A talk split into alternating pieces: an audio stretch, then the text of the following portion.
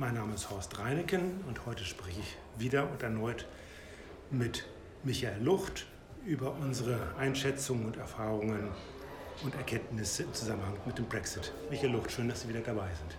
Hallo Herr Reineken, das freut mich genauso, vor allen Dingen, weil in der letzten Woche doch eine ganze Menge passiert ist in diesem Thema Brexit. Genau, ein Stichwort war letztes Mal im Gespräch, nämlich die Risiken innerhalb der Gesundheitspolitik dass sich dort ähm, in England doch ganz erhebliche ähm, Probleme auftun. Wie sehen Sie das zwischenzeitlich, Herr Lucht? Ja, einmal noch mal ganz kurz den Gedanken aufgegriffen.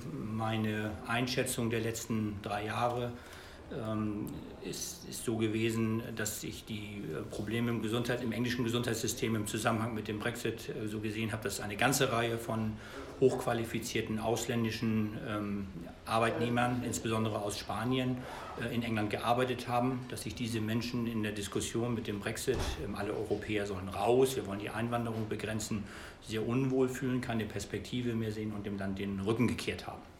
Ähm, das hat ähm, in einer ganz praktischen Wahrnehmung und auch vom gefühlten Erleben dort vor Ort dazu geführt, dass die Briten selber Schwierigkeiten haben, in Krankenhäusern, in, innerhalb der Gesundheitssysteme überhaupt, ich sag mal, bedient oder verarztet zu werden. Ähm, und diese, diese Dinge, diese Probleme, die da aufgetreten sind, die haben auch einen breiten Raum eingenommen in der englischen Öffentlichkeit, in der Pressearbeit. Das ist das Problem gewesen. Mhm. Ähm, es hat sich interessanterweise am Wochenende, habe ich, hab ich dort eine, eine, eine Nachricht gelesen, dass die englische Regierung sagt, naja, also wir haben seit etwa fünf Jahren ähm, etwa vier Prozent mehr Nurses, also äh, Krankenschwestern, aber auch Ärzte eingestellt. Ähm, allerdings ist der Bedarf an, an, äh, an, medizinischer Leistung und an medizinischen Hilfen ähm, um etwa 12 Prozent gestiegen. Mhm. Und deswegen ist das kein Wunder, dass hier eine Schere auseinandergeklafft sind. Mhm. Es gibt dort dieses Bonmot von Churchill, ähm, trau keiner Statistik, äh, die du nicht selbst gefälscht hast. Insofern glaube ich auch, man muss da irgendwie gucken, ähm, welche Basis als Zahl gewählt ist, von der aus sich eine Steigerung darstellen kann oder ob nicht in Wirklichkeit irgendwo die Zahl früher mal ganz hoch gewesen ist, dann ist die in der Zwischenzeit gesunken und jetzt ist sie langsam wieder angepasst. Das muss man noch mal so sehen. Aber vom Grundsatz her ist das natürlich eine etwas andere Darstellung als das, was wir letzte Woche diskutiert mhm. haben. Mhm. Nämlich, dass ähm, die Mitarbeiter im englischen Gesundheitssystem das Land verlassen und dort irgendwie Riesenprobleme entstehen. Ja, die Einstellung wurde das auch, ähm, sind das auch zugetragen worden, woher diese, dieses Personal kommt? Sind das Natives aus UK oder sind das, sind das auch Zugewanderte irgendwo, wenn, auch, wenn die Spanier weggegangen sind?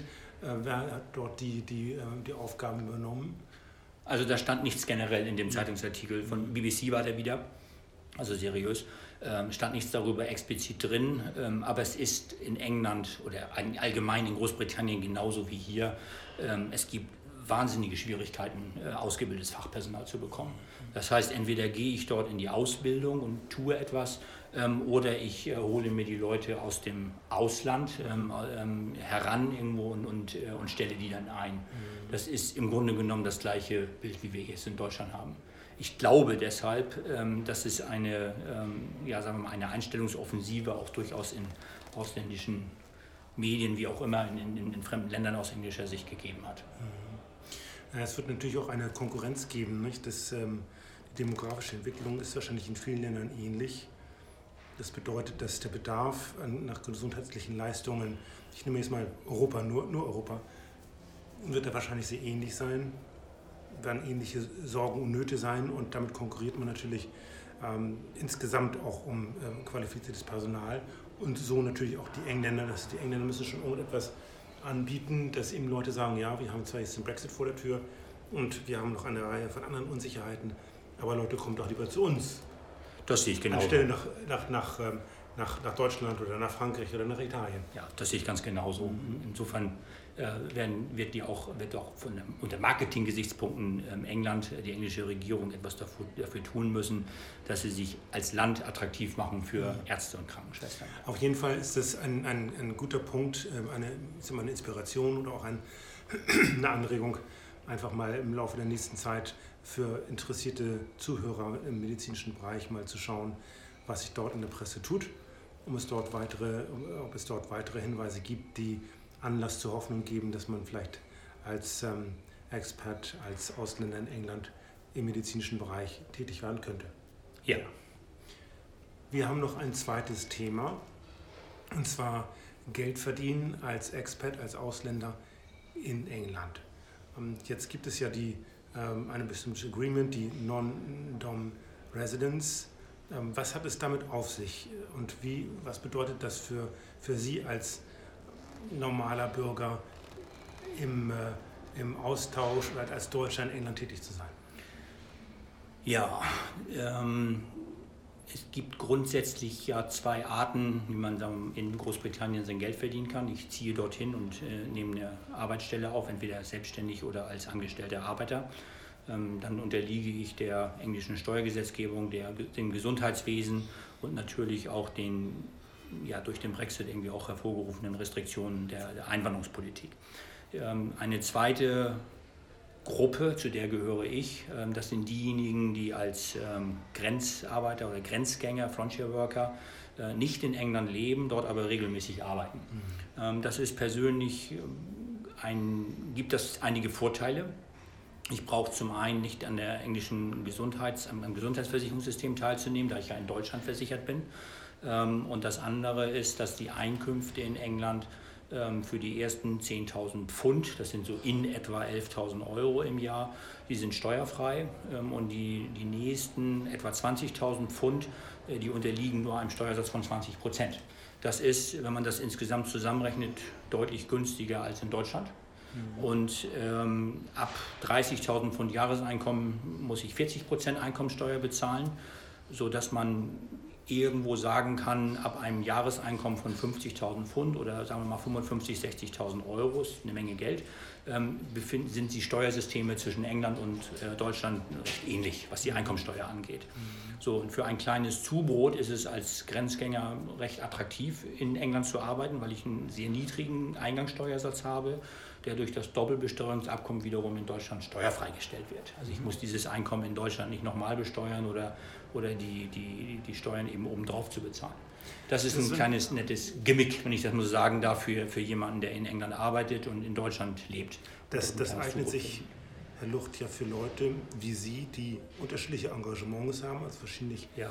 investiert sind, auch verschiedene Funktionen haben als Geschäftsführer, als Geschäftsführer in der Gesellschaft, in Unternehmen, in mehreren Unternehmen aber nicht als Vollzeitjob, sondern wenn man sagt, okay, ich habe äh, ein, zwei, drei Engagements oder äh, auch perspektivisch gedacht, es könnte durchaus interessant sein, sich als Teilgeschäftsführer oder Teilzeitgeschäftsführer in, in England zu betätigen. Und das hätte natürlich dann steuerliche Vorteile, wenn man das so ausrichten würde. Das ist richtig. Um auf unseren, ähm, unser Beispiel aus dem Eingang äh, zurückzukommen, als Arzt oder Krankenschwester geht das nicht. Mhm. Ich kann dort nicht in Deutschland leben und in England arbeiten. Das funktioniert, glaube ich, ganz praktisch nicht.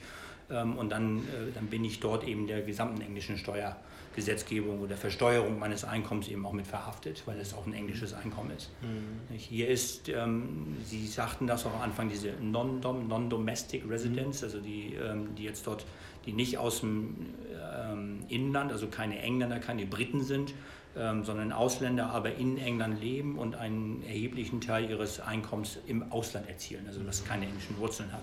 Das ist ein, eine Gruppe von Menschen, das insbesondere sehr, sehr reiche russische Oligarchen werden immer gerne genommen, die jetzt in London leben und dort fürstlich wohnen. Ähm, die können äh, ihr ausländisches Einkommen äh, steuerbegünstigt ähm, in, oder sogar in steuerfrei. Oder steuerfrei, richtig. Ja. Ursprünglich war es mal steuerfrei. Dann hat sich die Gesetzgebung da etwas verändert. Es ist aber aus meiner Sicht ähm, ist das immer noch eine, eine ganz attraktive Situation für, mhm. für solche reichen Menschen in London zum Beispiel zu leben und mhm. dort äh, Steuern zu zahlen fürs englische Einkommen und die ausländischen Sachen dann sehr, sehr begünstigt ähm, auch, auch versteuern zu müssen. Mhm. Ich glaube, das trifft aber nur eine sehr kleine Gruppe von, von Menschen. Ähm, ja, es sind, glaube ich, so 10.000, 20.000 Leute in, Deutschland, ja. in England überhaupt ja. nur. Mhm. Genau, also nicht, nicht das, was da eben auch mit ähm, für, für unsere Lebenswelt ähm, in, in äh, eine, eine, Rolle spielt. Also die, die, ähm, ähm, da gibt es ein gestaffeltes, also nicht eine uneingeschränkte Steuerfreiheit, sondern eine, eine gestaffelte, ähm, ein, ein Standardsteuersatz ähm, der sich nach, ähm, nach der Zeit ausrichtet, je nachdem, wie lange man dort schon in England lebt. Und das wurde meines Wissens von äh, Labour initiiert, weil vor einiger Zeit dann doch sehr viel ähm, diese 10.000, 20.000, oder ich glaube, genau sind es ich, ungefähr 16.000 Personen in ja. UK, die, ähm, die ähm, dort die Vorteile genießen, ähm, ausländische Profits eben steuerfrei zu, zu, zu, erreichen. Und das ist eben auch eine Sache, die natürlich potenziell auch als Risiko zu sehen ist, gleich überleitend zu unserem nächsten Thema, Herr Lucht, dass wenn es jetzt zu einer wie auch immer gearteten Regierungsumbildung kommt und ein äh, Corbyn als Labour dort äh, Premierminister werden könnte, dann wäre das natürlich dann zu erwarten, dass diese Non-Dom-Residence-Vorteile äh, natürlich dann auch verändert oder nachteiliger ausgelegt werden oder äh, entschieden werden können. Und der nächste Punkt, äh, jetzt auch zum, zum äh, Schreckensszenario aus, aus der Sicht von einigen einer Labour-Regierung, ähm, Sie verhandeln oder beabsichtigen eine Nachfolge, eine Unternehmensnachfolge in UK. Mögen Sie uns das kurz skizzieren, um was es dabei geht und was da das Motiv ist des Verkäufers und von Ihnen? Ja, die Gesellschaft, an der ich beteiligt bin und die ich dort vertrete, die ist im erneuerbaren Energienbereich tätig. Ähm, da geht es um ähm, Pelletheizung. Das ist also der Austausch von, von den klassischen ähm, Öl- oder Gasheizungen oder auch ähm, Stromheizungen in England. Ganz ähnliche Probleme, wie wir sie in Deutschland haben mit, mit dem äh, Energiehaushalt, der CO2-Bilanz und so weiter. Ähm, und äh, diese, diese Pelletheizung, diese erneuerbaren Energien, ähm, die sind ein sehr interessanter Markt, wenn auch total schwierig in den letzten drei Jahren. Ähm, wir haben jetzt äh, zufällig äh, Kontakt bekommen, also zufällig heißt, das ist äh, opportunitätsgetrieben, nicht durch eine aktive oder systematische Suche, ähm, zu einem ähm, Unternehmen, einem, einem kleinen Unternehmen, genau wie wir, mit drei, vier Mitarbeitern, wo der Inhaber Ende 50 ist und sich langsam Gedanken darüber macht, dass er irgendwann auch in die in die, ins Retirement, also in, in, die, in die Rente äh, geht mhm. innerhalb von vier, fünf Jahren und sich die Frage stellt, wie er es am besten organisiert. Er möchte einerseits selbstverständlich eben sein Lebenswerk ähm, verkaufen, damit ein bisschen Profit erzielen und damit seine, seine Rente finanzieren, wenn ich das mal so grob skizzieren kann. Andererseits auch seinen, seinen drei Mitarbeitern ähm, nicht jetzt, sagen wir mal, dem, dem, dem Schicksal irgendwie überlassen, sondern, sondern auch dafür sorgen, dass auch deren Zukunft einigermaßen gesichert ist. Ähm, und das sind ähm, nachvollziehbare und sehr ähnliche Motive, wie wir sie hier auch in Deutschland sehr oft finden. Die Nachfolgeregelungen sind ein weit verbreitetes Problem, ein weit verbreitetes Thema und nicht immer besonders leicht zu lösen. Ganz ähnliche Situation eben, wie gesagt, in England. Ähm, für unsere ähm, Firma ist das sehr interessant, das Geschäft, was die machen in dem Energiebereich. Sie machen Beratung, sehr viel auch im, im Gasbereich, im LNG-Bereich, was ein weit verbreitetes Energiethema ist in, in England. Ähm, das irgendwo zusätzlich zu, zu unserer Firma mit aufzunehmen als Geschäftsmodell und dort auch Zugang zu kriegen über das Networking, nicht über die, über die ähm, Reputation äh, dieser Gesellschaft, ähm, das Geschäft zu entwickeln. So, der Inhaber selber hat natürlich äh, das Problem, wie jeder Berater auch, der als, als Person sehr akzeptiert ist, aber wie, wie, wie, drückt man dieses, wenn man dieses Geschäft irgendwie in Firmenwert aus, nicht? Und wie monetarisiere ich das? Ähm, wenn es darum geht, um, um Kontakte und, und eigenen Track Record, eigene mhm. Skills, eigene Reputation. Ähm, das ist ein recht äh, interessantes und schwieriges Thema. Und eine der Motivationen auch eben, dass äh, diese Nachfolgeregelung jetzt ähm, für den Verkäufer, für den Inhaber äh, konkret angesetzt wird, ist, dass er Angst davor hat, eben, er ist auch sehr international tätig, muss man sagen, also gar nicht so sehr vom Brexit betroffen letztendlich, ähm, aber er hat eben Angst davor, dass wenn in dem Moment, wenn jetzt, sagen wir mal, die der, der Corbyn oder die, ähm, die Labour-Partei gewinnt, dass dann ein, viel, viel stärkerer sozialistischer oder linker Gedanke äh, angesetzt wird, dass weiter Steuervorteile verloren gehen. Und er sagt, dann sorge ich mich darum, dass die Rente, die ich im, in, mit, mit meiner Firma aufgebaut habe, dann auf einmal verloren ist. Ähm, und also dann muss ich was dafür tun. Also der Exit-Erlös extra ja. durch den Verkauf der Firma, ja. dass der eben. Der ist dann hoch besteuert, hoch besteuert. okay, mhm. aber dann gehen ihm natürlich dann ähm, sehr viel Geld verloren, irgendwie, was er sich eben als sein, sein, sein Rentenvermögen oder als sein, seine Renteneinkünfte irgendwie dann äh, vorgestellt hat. Und so denken wahrscheinlich viele Personen, die äh, in, in einer ähnlichen Situation sind, sagen, das ist natürlich jetzt eine Vermutung, aber das wäre natürlich dann im Einzelfall auch zu prüfen, dass diejenigen, die einen Nachfolger suchen, ein Stück weit unter Zeitdruck oder unter Handlungsdruck sind. Ähm, vor dem Hintergrund eines möglichen Regierungs, ne, möglichen Regierungswechsels ist ja schon zu konkret, aber eines denkbaren Regierungswechsels stehen. Ja, das ist richtig. Das ist natürlich haben, haben diese Menschen Sorgen, dass das, was sie sich gedacht haben, nicht aufgeht und dass ihnen auf einmal irgendwie Geld fehlt. Ähm, dieser Druck ist natürlich irgendwie ist schwierig zu bewerten, finde ich. Nicht? Denn äh, niemand weiß, ob, ob sowas tatsächlich stattfindet. Mhm. Also ob zum Beispiel ein, ein Corbyn ähm, jetzt also sagen wir mal die Regierung stellt mit, mit einer stabilen Mehrheit in den nächsten Jahren und dann auch noch tatsächlich das, was er, ähm, was er in den letzten Jahren als, als seine politische Meinung eben auch dargestellt hat, verkauft hat, eben auch tatsächlich umsetzt. Das sind riesige Fragezeichen, denke ich. Nicht? Und, und ob das denn alles tatsächlich so eintritt. Aber es ist eine reelle Angstsituation, die, die im Moment da ist. Ja. Haben Sie, das haben wir im Vorgespräch nicht angesprochen, möglicherweise eine Kontaktanschrift oder eine Kontaktmöglichkeiten, um an nachfolgesuchende Unternehmer heranzukommen in UK? Gibt es sowas wie die Chamber of Commerce, wo sich ja, zum Beispiel auch hier in Hamburg ähm, in Form von ähm, Listungen ähm, sich Kontakte herstellen lassen? Ähm, ja, das gibt es. Das ist die sogenannte UKTI, UK Trade ähm, Information irgendwas. Also mhm. es ist, ist, quasi vergleichbar mit unserer Handelskammer. Ich muss Ihnen ganz ehrlich sagen, ähm, ich bin da etwas enttäuscht. Ich mhm. habe mich an diese an diese Handelskammer mal gewendet, eben sowohl mit eigenen Fragen irgendwie über meine persönliche Situation im Zusammenhang mit Brexit als Deutscher, ähm, als auch im Zusammenhang mit der Entwicklung von Geschäften. Und ähm, die Antworten, die Mails, die Telefonate, die sind immer im Nirvana verlaufen.